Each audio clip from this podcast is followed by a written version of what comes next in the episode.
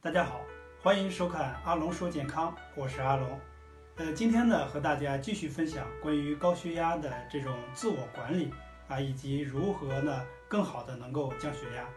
因为我们知道哈，这个高血压的这个后果呢是比较严重的，它直接会让我们呢至于这种伤残或者说这个猝死的这种情况。那么在自我管理这块呢，其实是非常重要的一个环节。那么高血压呢，这个患者呢，随时啊也要关注自己的这种血压的情况，那么定期呢要测量这个血压，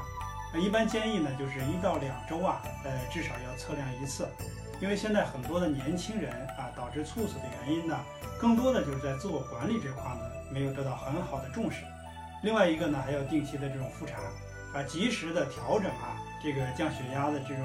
呃药物的这种服用剂量。啊，同时呢，避免出现这种药物的这种耐药性。还有一个呢，就是按时服用这种降压药，自己不能随意的啊这个减药或者停药，应该在医生的这个指导下啊服用适合自己的这种药物。再一个就是条件允许的这个情况下呢，应自备这种测血压的这种血压仪啊，然后学会自己这个测血压。呃，还有一个呢，就是说。除了服用适当的这个药物以外呢，我们应该注意啊，这个劳逸结合，饮食上要清淡啊，应该这个保持适量的这种运动啊，还要呢保持一些愉快的心情。呃，另外那个降血压呢，不能操之过急，应该养成啊按时测量以及这个记录血压的这种习惯。